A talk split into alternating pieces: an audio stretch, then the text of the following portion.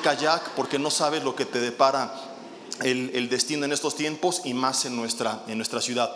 Entonces, regresando al, al tema, veíamos en el nombre de Jesús eh, lo, que, lo que nosotros podemos vivir en nombre de Jesús, que te decía es el recurso más importante que nosotros tenemos como iglesia, antes que cualquier otra cosa que podamos ofrecer, lo más importante es eh, las enseñanzas de Jesús, que la gente conozca a Jesús, porque Jesús puede transformarlo todo eternamente.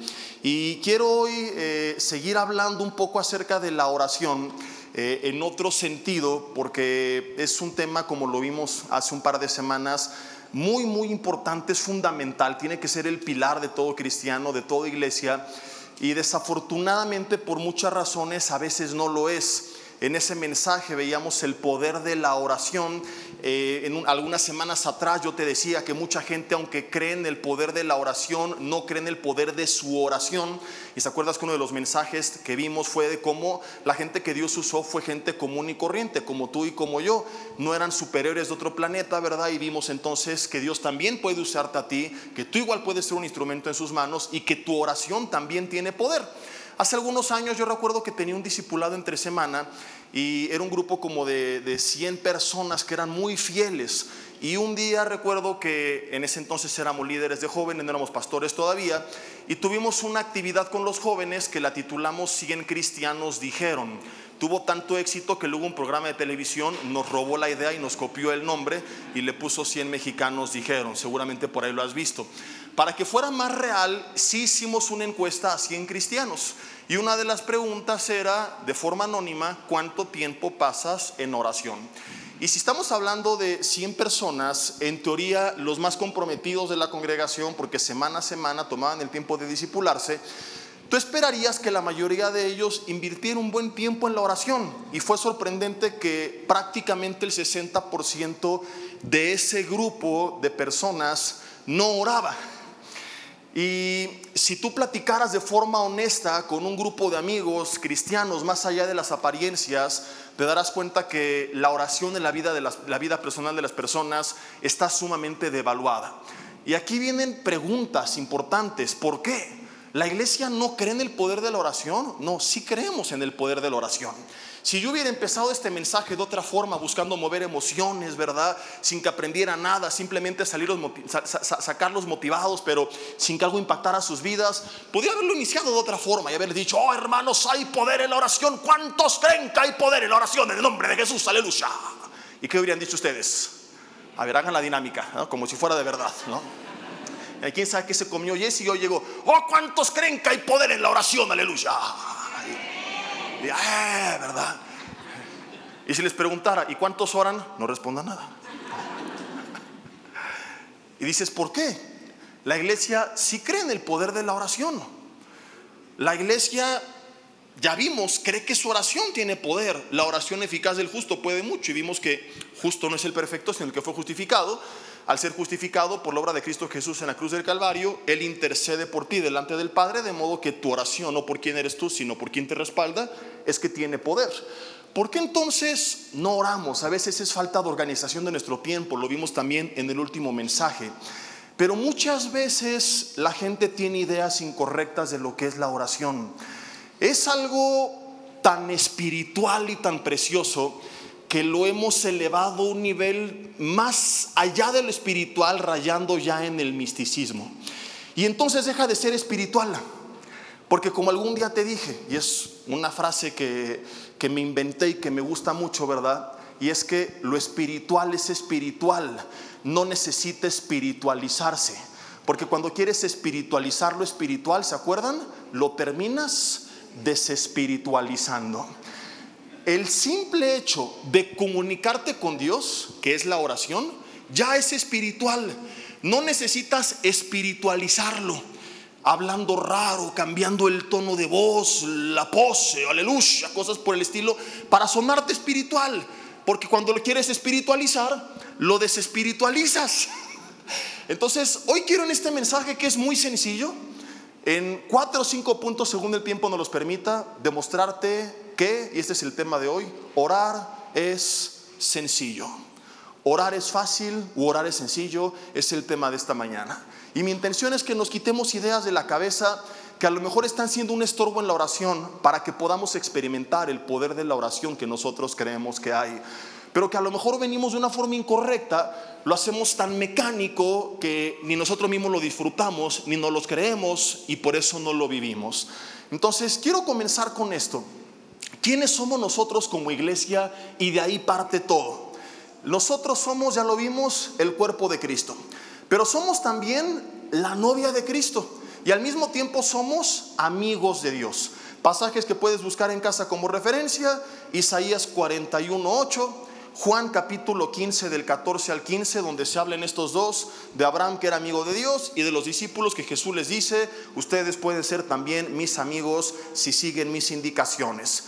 En Apocalipsis 19 del 7 al 8 a la iglesia se le llama la novia, preparándose para unirse con el novio en la eternidad en las bodas del Cordero y convertirse en la esposa. Saben que Primera de Corintios 12 nos describe, lo hemos visto como el cuerpo de Cristo. Y por otra parte me fascina Juan 6, 69, donde Pedro le responde a la pregunta que hace Jesús, ustedes también quieren irse cuando algunos la abandonan y dice, ¿a quién iremos si solo tú tienes palabras de vida eterna?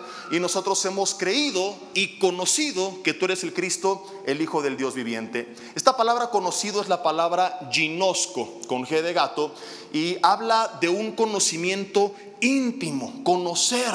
Por ejemplo, cuando dice la Biblia que María estaba embarazada, pero aún no había conocido a José, no es que no sabía quién era José, sino que no había habido entre ellos intimidad. Esta palabra ginosco en griego en el Nuevo Testamento se utiliza para hablar ya sea de una intimidad matrimonial o de una intimidad que no está a nivel superficial, no es como las pláticas que tú tienes con un desconocido, ¿verdad? No es como las pláticas de simplemente por cortesía, de buenos días, buenos días, que, cómo va todo bien, y el clima, sí, el clima, ¿verdad? Y, y, hasta ahí estuvo, sino que es, es una plática profunda, es un conocimiento íntimo, es conocer perfecto a la persona, y es lo que Pedro dice, Señor, hemos convivido tanto contigo, te has revelado tanto a nosotros de forma tan profunda, que hemos conocido íntimamente, cara a cara, quién eres tú.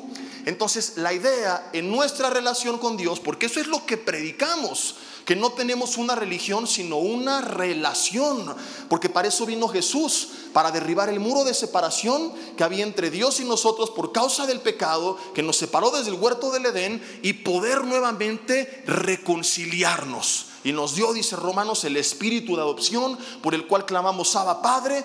Y esto es hermoso porque como su iglesia somos sus siervos, pero también somos sus hijos y también somos su novia y también somos sus amigos. Entonces, imagínate en una relación así aquí en la tierra, ¿cómo sería la comunicación? Dos personas que son los mejores amigos, pero que al mismo tiempo son novios y se están preparando para el matrimonio, que se conocen como Pedro dice que conocía a Jesús y que, y que se han vuelto tan cercanos que son casi, casi como si fueran uno mismo. ¿Cómo sería la relación en la comunicación, perdón, en una relación así? Obviamente sin perder el respeto y la honra que merece como Señor y como Dios. Te pregunto, ¿tú crees que en una relación de amistad, de intimidad, como la que acabo de describir, la comunicación sería, pregunta honesta, como la que tú y yo tenemos con Dios. ¿Te comunicarías con una persona con quien tienes esta relación como te comunicas con Dios? No solamente hablo en el fondo, sino en la forma, son dos cosas importantes. ¿Dedicarías el tiempo que dedicas a comunicarte con Dios para comunicarte con esta persona? ¿Y te comunicarías con esta persona como te comunicas con Dios? Y hago esta pregunta para que nos demos cuenta que a lo mejor decimos que tenemos una relación, pero simplemente cambiamos de religión. Salimos una para meternos en otra y seguimos siendo religiosos y seguimos sin tener en verdad esa relación. Entonces es importante que veamos según la Biblia cómo debe ser y cómo no debe ser esa comunicación con Dios. Y vamos a ir descubriendo alguna serie de errores que, como te decía, nos van a ir quitando ideas de la cabeza y al ir quitando todo este estorbo, vamos a ver al final del mensaje con claridad que sí es la oración. A diferencia de otros mensajes donde vamos armando la idea, sumando ideas, Aquí llegaremos nosotros a la idea, restando ideas, porque es como que una persona tiene el cuadro ya ahí enfrente, pero tiene cataratas que le impiden ver. Entonces, eh, no tienes que explicarle cómo es el cuadro o armar el cuadro, el cuadro ya está, le tienes que operar y quitarle lo que le está impidiendo ver eso tan precioso que tiene enfrente. Entonces ya todos tenemos el cuadro, Cristo murió por nosotros, tenemos una relación, hay poder en la oración, tenemos todo eso claramente, pero hay ideas incorrectas que tenemos que ir quitando de nuestra mente para que quedamos, podamos quedarnos con la idea tan sencilla pero tan preciosa de lo que es realmente la oración. El primer error que cometemos es hablar con Dios a base de vanas repeticiones. Para mucha gente esto es la oración. Repetir de memoria algún rezo, ya sea en la religión tradicional o algunos, ¿verdad?, han venido al cristianismo y ya no tienen sus rezos de la iglesia tradicional, pero se inventaron sus propios rezos. De hecho, hay un curso que nosotros tenemos que es el de libertad en Cristo, donde yo les pedí de favor que algunas oraciones que tienen como guía las llevaran de forma más natural, porque es una manera de guiar a las personas a ir renunciando a ciertas cosas, pero a veces se volvía muy mecánico y la gente no estaba consciente de lo que estaba diciendo. Entonces yo he pedido a los que dirigen que, que lo vayan guiando de forma natural, que simplemente es una guía, pero que la gente vaya estando consciente de lo que dice, porque a poco cuando platicas con tu marido, anotas en una libreta lo que le vas a decir tal cual se lo vas a decir. Buenas noches, mi amor. Hoy te quiero decir que los niños se han portado bien, externarte cuánto te amo y agradecerte por tu provisión. Marido mío, marido mío, marido mío. Siguiente página. Estoy agradecida contigo por tu esfuerzo. ¿Qué, qué pensarías, esposo, si tu esposa te habla así en la noche? Mi amor, ¿de cuál te fumaste? O sea, invita para andar igual, ¿verdad? Y es lo que hacemos con Dios. A lo mejor ya no te avientas el Padre Nuestro, el Ave María, pero cada mañana te avientas tu rosario cristiano. Dices exactamente las mismas palabras de memoria. Ya ni estás consciente de lo que, de lo que estás pidiendo. y nos pasa a todos, ¿eh? no, no creas que lo digo así de mala copa, echándote a ti eh, mala onda. A todos nos pasa. Y un día no sé por qué cosa iba a orar y empecé a pedir por los alimentos y no estábamos comiendo. Te lo prometo. Y dije, a ver, ¿qué, me pasa? Y, ya, ya, tenía ahí de memoria mi oración por los Señor, gracias por estos alimentos. Y, ¿Cuál comida? Si aquí no hay comida. Y Sander quedó oyendo lo que estaban ahí como que el pastor tiene hambre, ¿verdad? Entonces ya tenemos de forma mecánica cierta forma de comunicar. Señor, buenos días, te pido por este día en nombre de Jesús, amén. Señor, gracias, buenas noches. Ahí nos vemos y empezamos otra vez a reducir algo mecánico, algo tan precioso como lo es una relación natural. Y mucha gente lo hace por ignorancia. Jesús dijo en Lucas 11.1 que cuando oráramos no hiciéramos de vanas repeticiones. No, perdón. En Lucas 11.1 algunos podrían mencionar, oye Jesse, pero ahí Jesús enseñó el Padre Nuestro. Sí, el Padre Nuestro es un modelo de oración que nos enseña las diferentes facetas. En la oración podemos alabar a Dios, darle gracias, pedir, interceder, eh, perdonar, pedir perdón. Es una forma de ampliar nuestro concepto y enseñarnos que la oración no es solamente pedir no es solamente pedir perdón, porque hay gente que también está tan llena de culpa que solo ora para pedir perdón y todo el tiempo está ahora con su látigo cristiano por mi culpa, por mi culpa, por mi culpa, ¿verdad? O sea, viniste a Cristo según dejaste una religión para tener una relación, pero seguimos igual. Entonces, el Padre nuestro solamente nos amplía el panorama de que cuando yo estoy alabando a Dios, estoy orando. Cuando yo estoy escuchando la palabra de Dios, estoy orando. Porque en la oración, el Padre nuestro, parte de eso es, hágase tu voluntad en los cielos como en la tierra. Cuando yo estoy estudiando su palabra, estoy conociendo su voluntad. Es una forma de decirle, cuando la quiero poner en práctica, Señor, que se haga tu voluntad, que venga tu gobierno a mi vida. Pero nunca fue la idea de Jesús que se convirtiera en un rezo o en un mantra. ¿Por qué? Porque ahora sí, en Mateo 6, versículo 7, cuando habló de la oración, añadió, no usen de vanas repeticiones como lo hacen los religiosos, que piensan que por su palabrería van a ser oídos que por hablar y hablar y hablar y hablar iban a, ser, iban a ser oídos. Cuando a Dios lo que lo mueve no es el choro, es la fe. Dios no se impacta cuando oramos por cómo oramos. A Dios lo conmueve cuando le creemos. Dios no dice, ah, mira qué padre oró. ¿Viste? Repitió todo el Salmo 119. Porque a veces así oramos. Hasta le predicamos al Señor su propia palabra. Señor, como dice tu palabra, y le recordamos como si Dios lo hubiera olvidado. Como si Dios dijera, ah, sí, es cierto, qué bueno que me acuerdas, se me había pasado, ¿verdad? Y Él lo que quiere es que abramos nuestro corazón y platiquemos con Él. Dentro de todas las facetas de lo que podemos hacer en la oración, que lo hagamos de forma natural. Imagínate que te marca tu marido y le contestas el teléfono. Mi amor, ¿cómo estás? Te dice, esposo mío, que estás en la chamba, santificada sea tu cartera. Venga a nosotros tu tarjeta de crédito. Hágase mi voluntad, así en la casa como en la plaza. Amén. No. ¿Así hablan? No. Cuando hablan, a veces puede que si tienes mala memoria notes listas de temas pendientes que tienes que tratar, pero vas hablando de acuerdo a lo que surge durante el día. Y la comunicación no siempre es igual. A veces es romántica, a veces se la haces de tos, a veces se la sigues haciendo de tos y a veces también se la haces de tos. Y a veces simplemente hablan cosas superfluas, a veces cosas muy profundas, porque tienen una relación y van hablando de forma natural.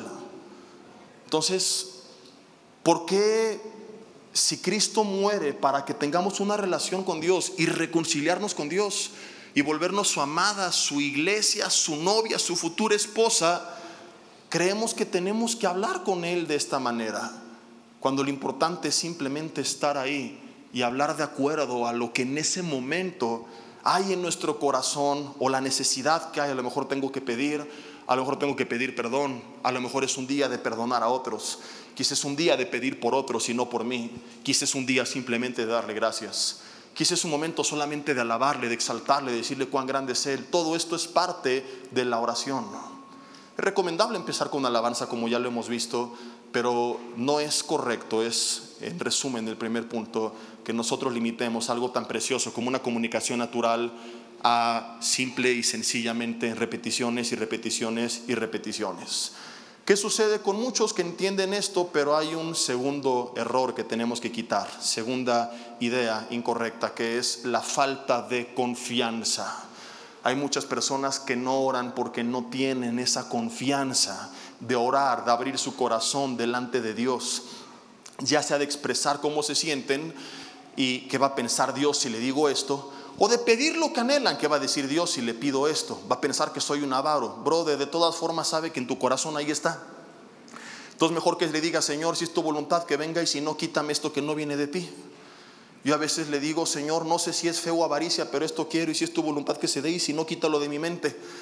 Pero lo quito, dice, lo entrego a Él. Él de todas formas sabe lo que estaba pensando. Alguien te cae gordo. ¿Y qué haces?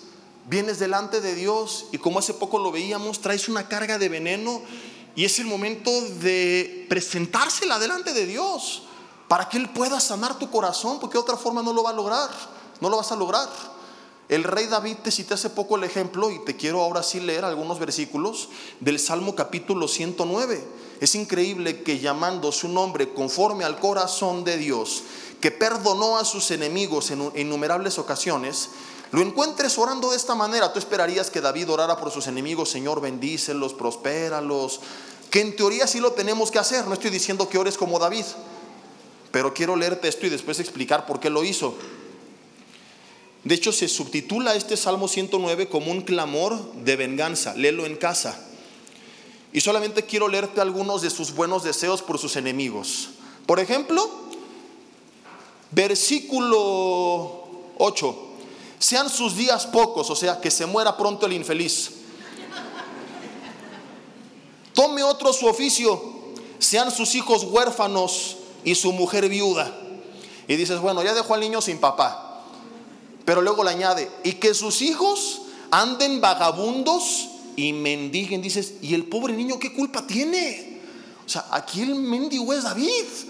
Porque, ok, la traías contra su papá, pero al pobre niño que le vaya bien, pero no, no solamente que se muere el papá, sino que su hijo se haga vagabundo y mendigue, que procuren su pan lejos de sus hogares y que el acreedor se apodere de todo lo que tiene y extraños saquen de su trabajo. No haya quien le haga misericordia, no haya quien tenga compasión de sus huérfanos. Su posteridad sea destruida. En, dice, en la segunda generación se ha borrado su nombre. Venga en memoria ante Jehová la maldad de sus padres y el pecado de su madre no se ha borrado. Atentamente David, un hombre conforme al corazón de Dios. No es un buen ejemplo de oración. ¿Qué nos enseñó Jesús? A bendecir a nuestros enemigos, a amarlos. ¿Y te imaginas a David platicando con Jesús? Cuando llegó al cielo, a David, a ver David, ¿cómo estaba tu oración por tus enemigos? Y la pregunta que muchos se hacen, ¿y por qué está en la Biblia? Y la respuesta es muy sencilla, porque David lo dijo y porque Dios nunca cayó los pecados, luchas y momentos oscuros de su gente más importante, para recordarnos que fueron grandes hombres de Dios, pero a fin de cuentas, hombres como tú y como yo. A diferencia de otros textos supuestamente sagrados, la, Biblia es el único libro que sí presenta de forma natural a sus personajes principales. Los demás los presentan como superhéroes infalibles. La Biblia no lo hace. Los otros lo hacen porque tienen estos rasgos mitológicos. La Biblia no lo hace porque escribe la verdad de lo que sucedió. Porque no es un libro mitológico, porque es un libro que cuenta lo que realmente vivió cada uno de estos hombres. Y no es que está bien la oración de David, pero es que así oró. ¿Y qué nos quiere enseñar Dios con esto? Que David tenía la confianza, escucha, porque esto es hermoso de abrir su corazón delante de Dios y decirle cómo se sentía. David sabía que quizá esto no iba a pasar, pero era su sentir y se lo externó a Dios. Entonces, es mejor que abres tu corazón delante de Dios y que le digas, no lo soporto al infeliz, Señor, quisiera que se muriera.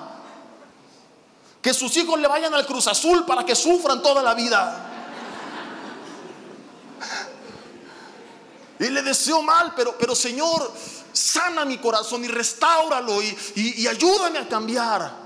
A que te quedes con ese veneno, te presentes con Dios de forma hipócrita y veas a tus enemigos, te bendigo en el nombre de Jesús. ¿eh?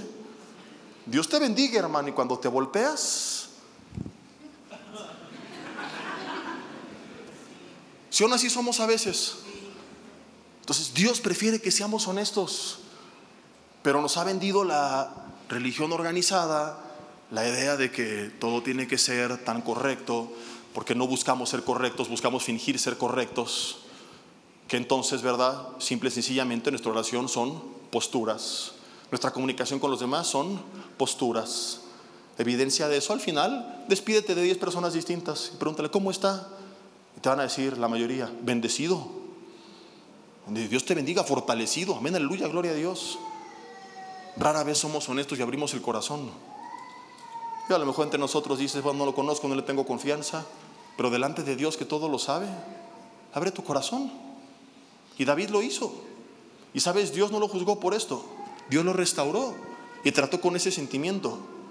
Y nos enseña que en la oración es tan simple y tan sencillo como desahogarme con Dios. Y sé a lo mejor te preguntas, pero ¿cómo le voy a decir eso a Dios? Jeremías 17 dice que Él conoce el corazón.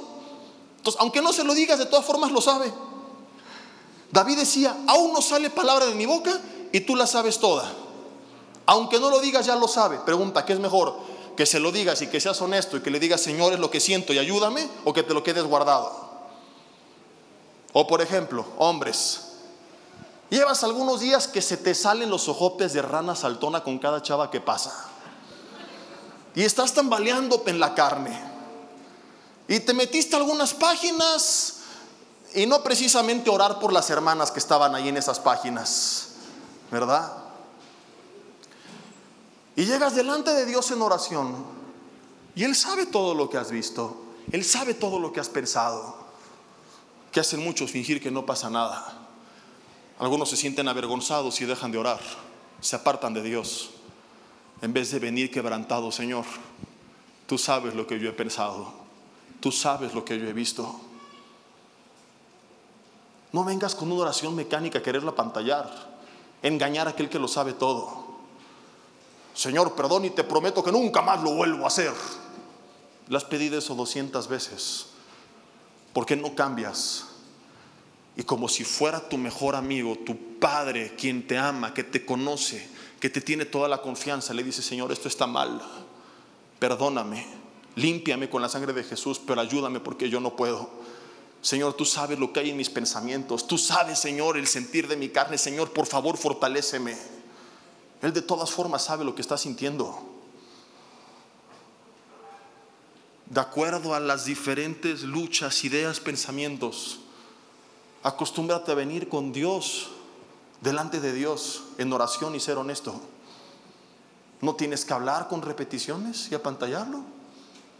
Y puedes acercarte con la confianza de abrir tu corazón y pedir ayuda.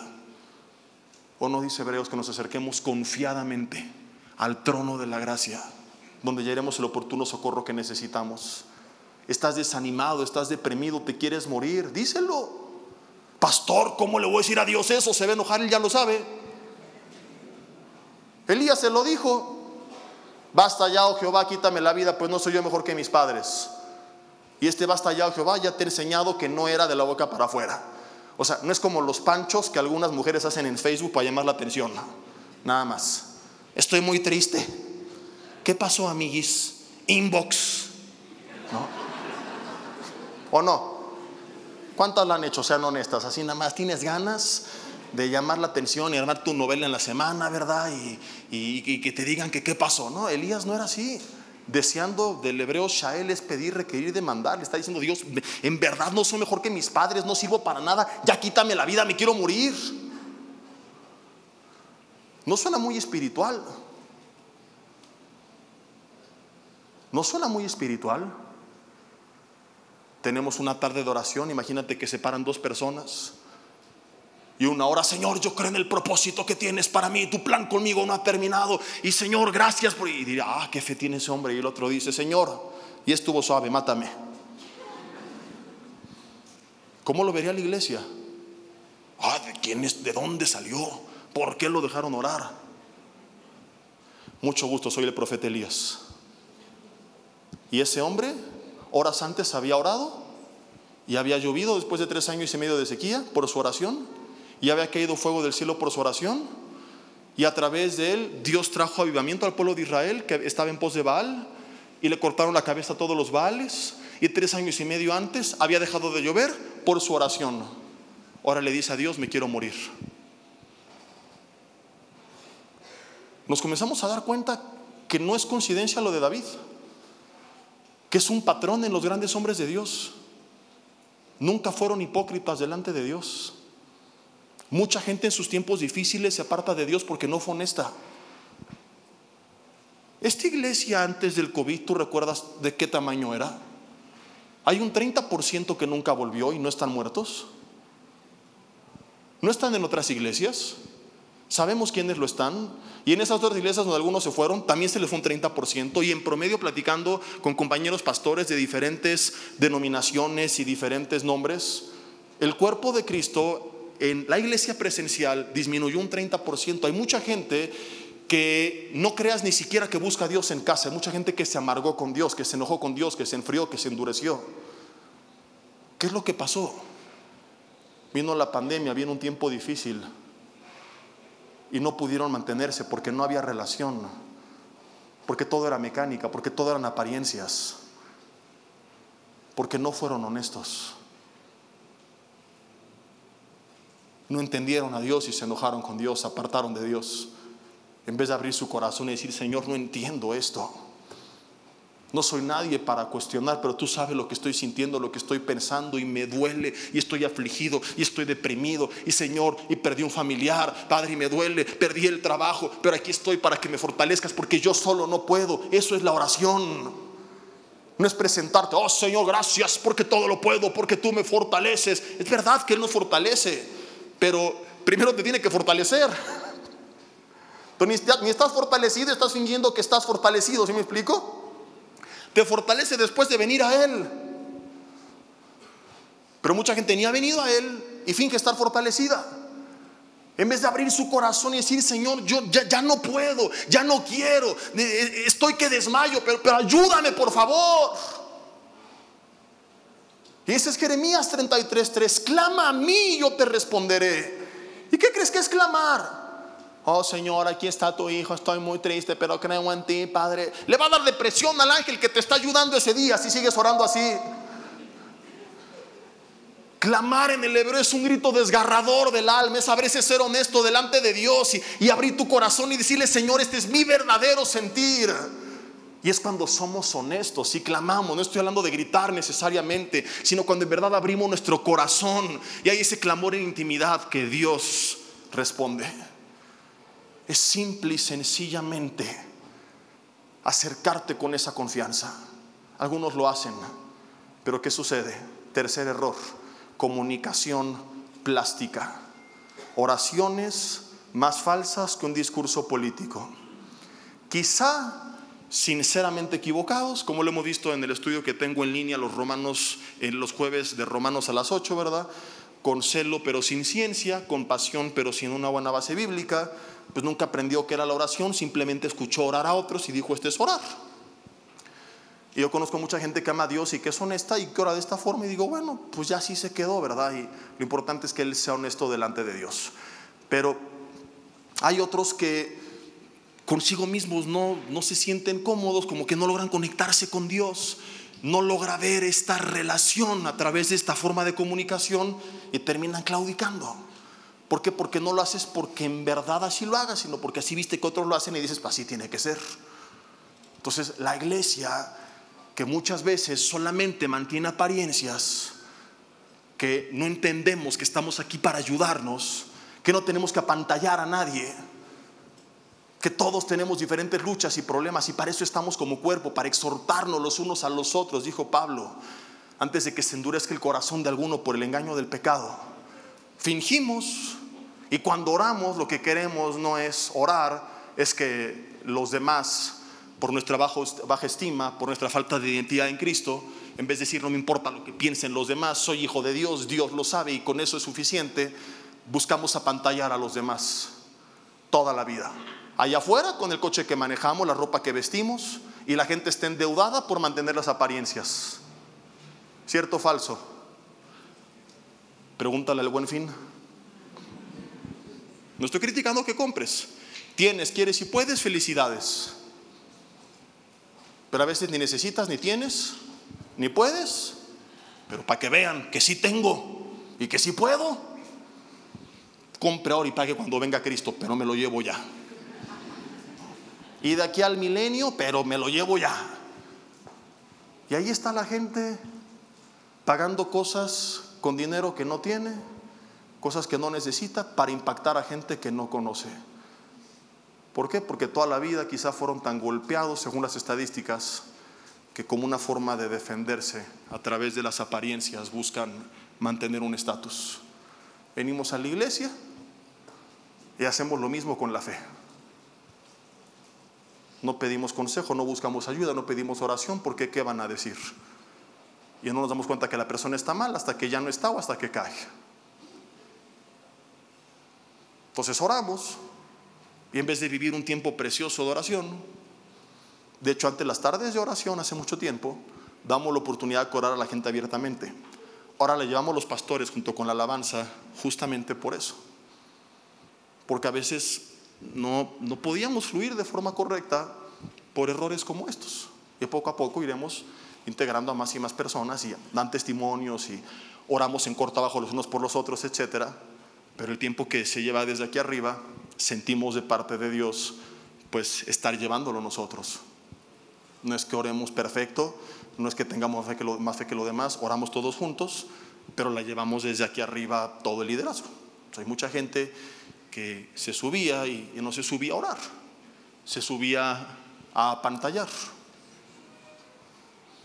Oh Señor, aleluya. ¿O cuántos pueden sentir lo que estoy sintiendo, Gloria? Y una vez me acuerdo que estaba haciendo un evento y que yo no siento nada. Bueno, un aire porque abrieron la puerta atrás y nada más. Entonces yo decía, no, pues ese brother está otro nivel. Y yo no oraba. porque pensaba que así era la oración y que, y que él era de otro planeta súper espiritual. Y, el tono y la forma y cómo empieza a citar las escrituras y Señor, aquí estamos y lloras por los alimentos y en vez de orar normal, por ejemplo, yo, la, la, oración menos espiritual que vas a escuchar de alguien por los alimentos es la de un servidor. Ni me pidas que ore porque te voy a tropezar. Porque yo tengo en mi mente que ese día ya oré en la mañana por los otros pendientes. Y salvo que hay algo en la mesa que acaba de surgir, por lo cual tengamos que pedir en la plática, me voy a limitar a orar por los alimentos y nada más. Y no va a durar más de 15 segundos porque tengo hambre. A veces llegamos a algún lugar a comer y le digo a mi esposa, vamos a orar por los alimentos antes de que lleguen para que cuando lleguen nos los comamos inmediato. no es broma. Entonces si un día me ves en algún lugar en la calle y ves que llegó y no oré, es porque a lo mejor ya oré 10 minutos antes.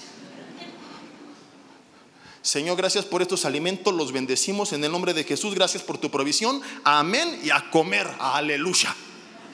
¿Verdad? Ah, qué poco espiritual. Oh, cuando Jesús oró por los alimentos, la Biblia dice que los levantó al cielo, los partió, dio gracias y los bendijo. Nada más. Gracias, Señor. Los bendecimos. Éntrenle. Fue la oración del maestro. Y hay gente que cree que tiene que ser más espiritual que Jesús. O oh, reprendemos el espíritu de colesterol, echamos fuera la grasa, la atamos en el nombre de Jesús. Reprendemos al espíritu de caducidad fuera y ni se lo ha comido y ya le hizo daño. Te conté la vez pasada el hermano que se tardó 15 minutos orando por los tacos y no es broma. ¿Se acuerdan que les conté?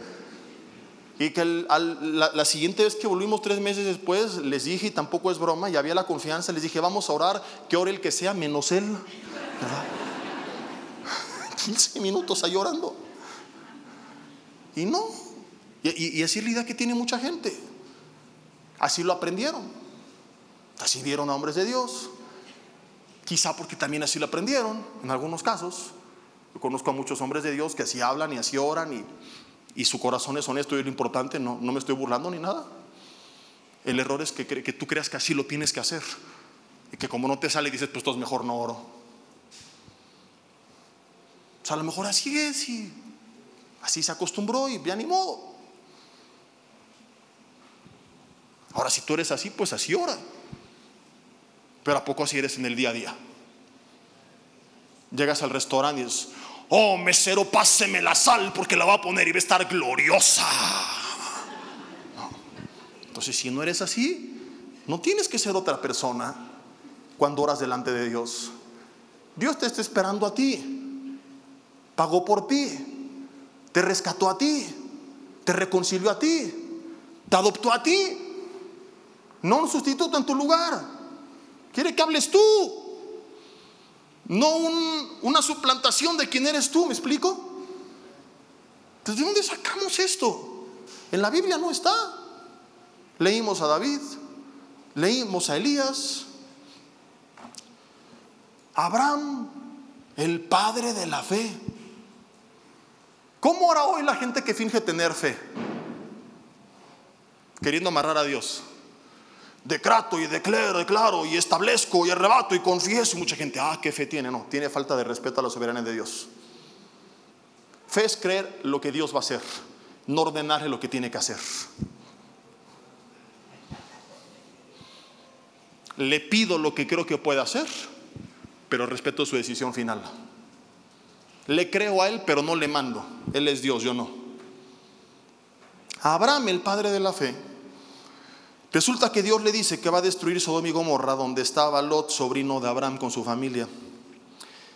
Y muchos pensarían que el padre de la fe se levantó en oración y dijo, decretamos que Lot va a ser salvo, aleluya. Y lo arrebatamos del reino de las tinieblas y no recibiremos uno por respuesta, porque no. Y Abraham no hizo esto, se puso a platicar con Dios. No solo se puso a platicar, sino que le tuvo la confianza de tratar de convencerlo. Le abrió su corazón a Abraham, su amigo. Fíjate, Génesis 18, te lo voy a dar a manera de ejemplo. Génesis 18, versículo 16. Dice que Abraham iba a destruir su amigo Morra, pero que Dios se preguntó, ¿a poco voy a encubrir yo a Abraham con lo que voy a hacer en él? Entonces Dios le revela a Abraham lo que iba a hacer. Y dice el versículo 23 que se acercó a Abraham y le dijo, ¿destruirás también al justo con el impío?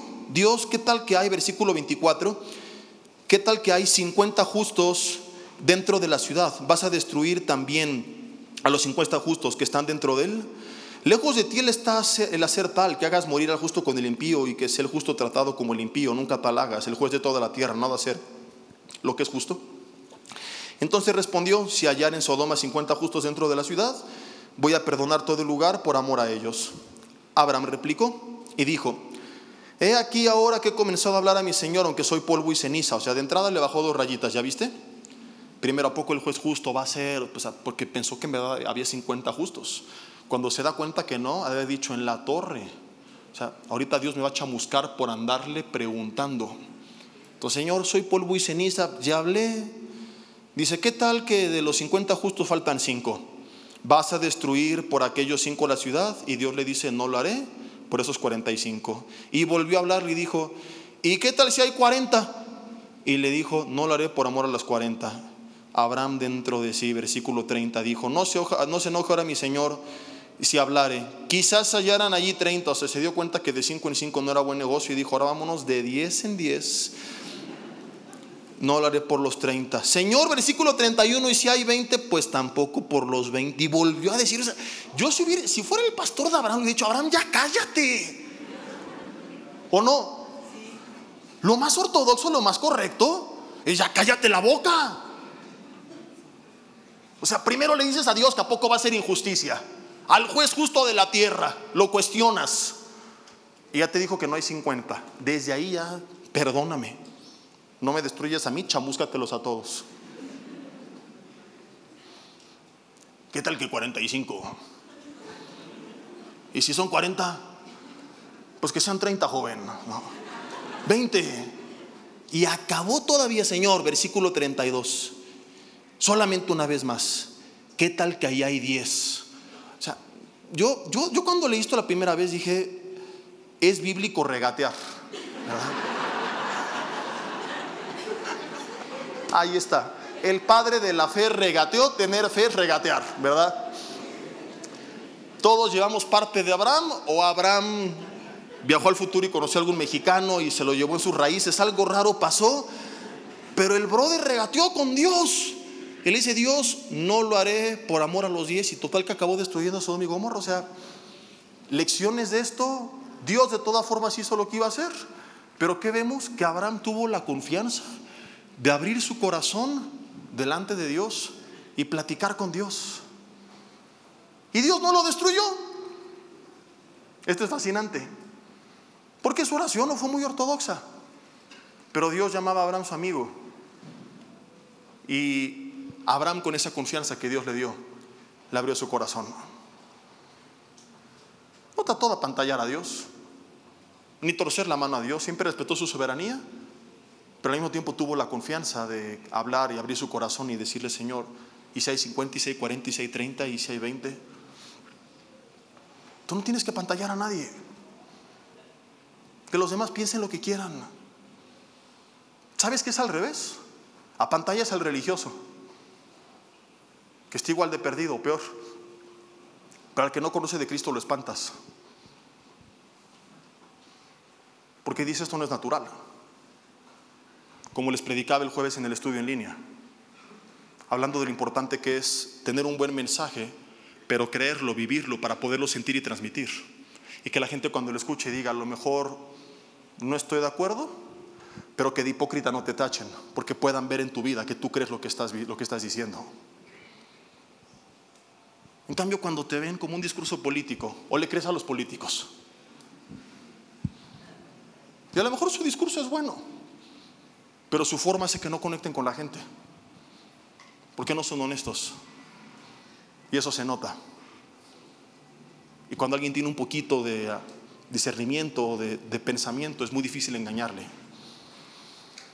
Recuerdo que una vez estaba con unos hermanos y unos amigos de ellos no cristianos. y empezó a compartir uno su testimonio de cómo vino a Cristo. Y quiso apantallar a todos los cristianos que estábamos en la mesa. Y vez de hablar su vida y todo, empezó con unas palabras. Aleluya. Antes yo era gentil y vivía en concupiscencia. Traducción para el otro que no conoce de la Biblia. Antes era gentil, o antes era buena onda, ya no. Y vivía con, ¿cómo se llamaba esa señora? Pero mediante el sacrificio vicario y expiatorio de Jesucristo en la cruz, he sido redimido y justificado. Aleluya. Mis transgresiones con las cuales prevariqué han sido pasadas por alto y algún día seré glorificado. Aleluya. Otra vez. ¿Qué entendió el otro? Nada. Son términos que, el otro necesita un diccionario bíblico para decir, ¿qué, qué dijo? Pero así somos a veces. Queremos apantallar a los demás. En vez de simplemente contar cómo fue. Y con Dios, mi hermano, dos íntimos no necesitan apantallarse. Porque no lo puedes apantallar. Porque Él sabe de todas formas la realidad dentro de, de tu vida. Termino con esto porque el tiempo se nos va. Error número cuatro. Desistir porque oramos. Si me apoyan con el teclado, por favor. Y muchos dicen, Jesse, no sentí nada dejé de orar. No es lo mismo que antes. El cuarto estaba más frío que un témpano. Porque nos hicieron creer que cuando oramos, como es algo espiritual, tenemos que sentir algo. Entonces, si no sentimos nada, pensamos que no está ahí el Señor. Y sabes, a veces se siente su presencia. Y se te pone la piel china y es preciosa. Creo que a veces la gente cae por su presencia sin que nadie la tenga que empujar. Hay gente que en su propia silla en tardes de oración se ha caído. Pero la iglesia cayó en el emocionalismo y en los shows y los pasaban y los empujaban, les pegaban con el saco. Y dices, ¿dónde en la Biblia pasó eso? Catchers atrás para que se los cacharan cuando se cayeran, como si el Espíritu Santo fuera a lastimar a alguien. Vida Nueva muchos años lo hizo. Y un día sabiamente el pastor Martín y el doctor Alducin dijeron, si el Espíritu Santo realmente quien lo está tocando, no los va a descalabrar. Quitemos los catchers. Y la gente se dejó de caer.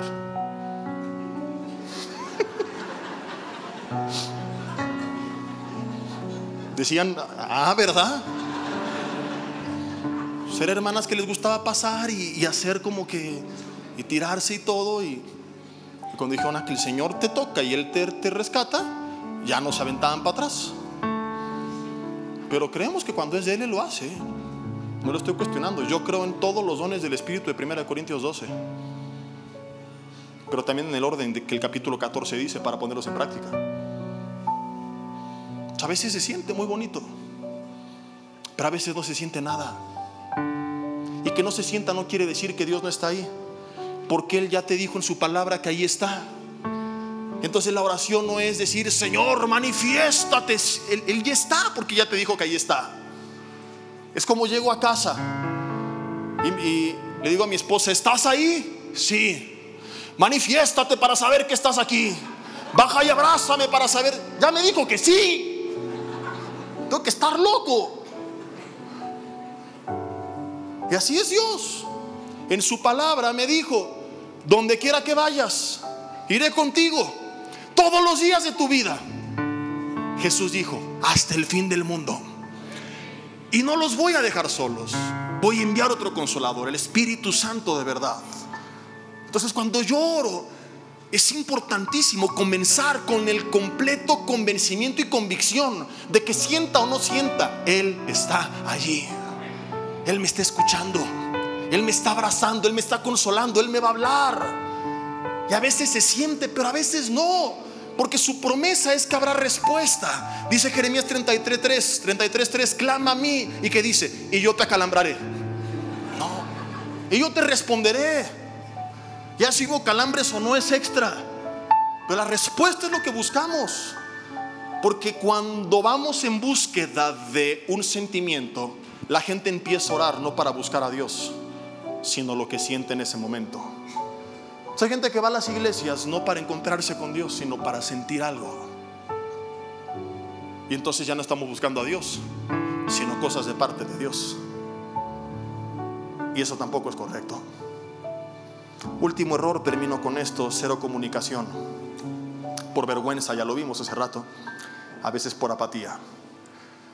Como lo vimos en el penúltimo mensaje, lo vemos como un pesar en vez de un privilegio. Si tú no viniste, búscalo. Alguien lo tuvo que haber subido a YouTube o en Facebook. Ahí está en mi página, en la serie de una misión iglesia con poder. Ahí está el poder de la iglesia que ora, donde explicábamos que mucha gente lo ve como un pesar en vez de verlo como un privilegio y como una bendición. Tienes que quitarte esta idea y no decir, ay, es hora de orar, sino Dios, gracias, porque tengo el privilegio de comunicarme, no con el licenciado, el arquitecto, el ingeniero, el empresario, el político, el diputado, el gobernador, el presidente o el rey de España, sino de estar en comunión íntima a nivel ginosco con el rey de reyes y señor de señores de todo el universo. Porque tú estás aquí, me estás escuchando. Gracias Señor. Es un privilegio. Y cuando lo ves de esta forma y lo empiezas a disfrutar, créemelo, vas a buscar más espacios para estar en comunión con Dios. Te va a faltar el tiempo y ahí tendrás que ser inteligente en cómo lo administras. Al volante, en el camión, en el transporte, en, el, la caminadora, en la regadera, antes de dormir, a levantarte mientras te cambias, mientras cocinas, mientras haces la casa. En todos esos momentos puedes platicar con Dios. Tantas oportunidades que tenemos y de lo que nos estamos perdiendo. Vamos a orar, Dios, te damos gracias por tu palabra en esta mañana. Te confesamos como pecado, Señor, si nos hemos apartado de ti y queremos volver a la intimidad contigo. Queremos conocerte a nivel ginosco, no superficial, sino íntimo, como el de Pedro.